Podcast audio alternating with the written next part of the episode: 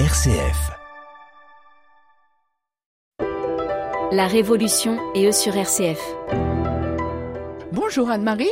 Et bonjour Pascal et tous les auditeurs. Nous continuons notre découverte de la mission de Marthe Froment. Anne-Marie, tu nous disais qu'elle est pressentie pour aller au Chili. Elle y part sans préparation. Où? Au Chili?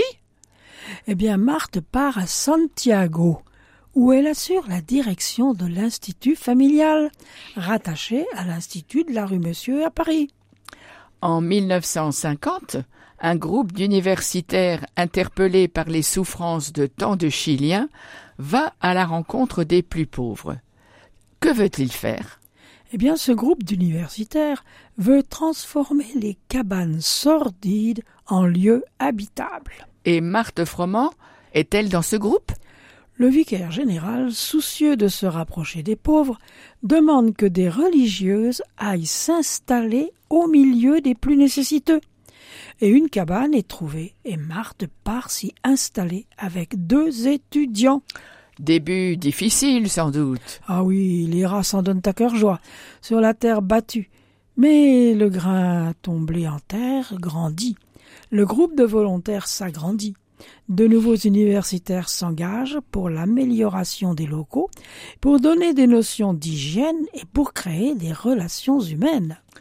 Marthe reçoit un autre appel de l'Église du Chili. Tu sais lequel?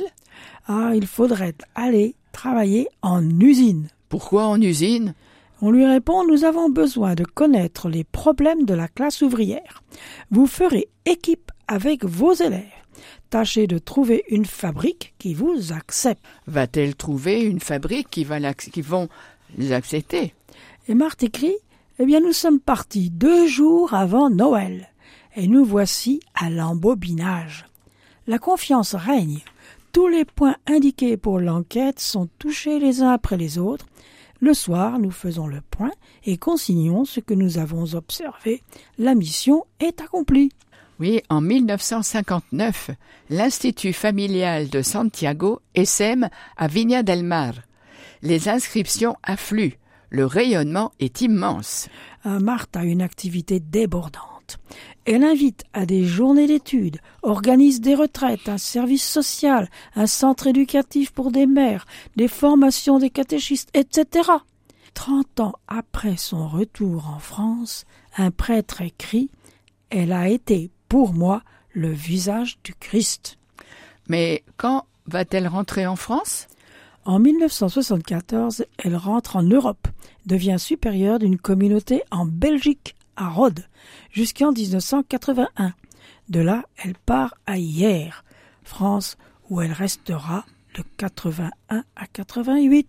À 85 ans, le moment est venu d'entrer dans une maison d'aînés. Oh là là, mais dans quelle maison de retraite? Eh bien, à Chalon en Champagne, à Saint-Joseph.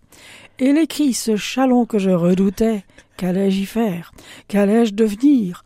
Et une fois de plus, Marthe y trouve la volonté du Seigneur.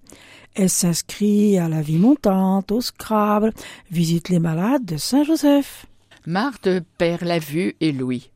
La voici complètement dépendante. Eh oui, le dimanche 3 novembre 1988, le Seigneur vient la chercher dans une grande paix. Et laissons-lui le dernier mot. Qui aime la liberté ne doit pas craindre la solitude.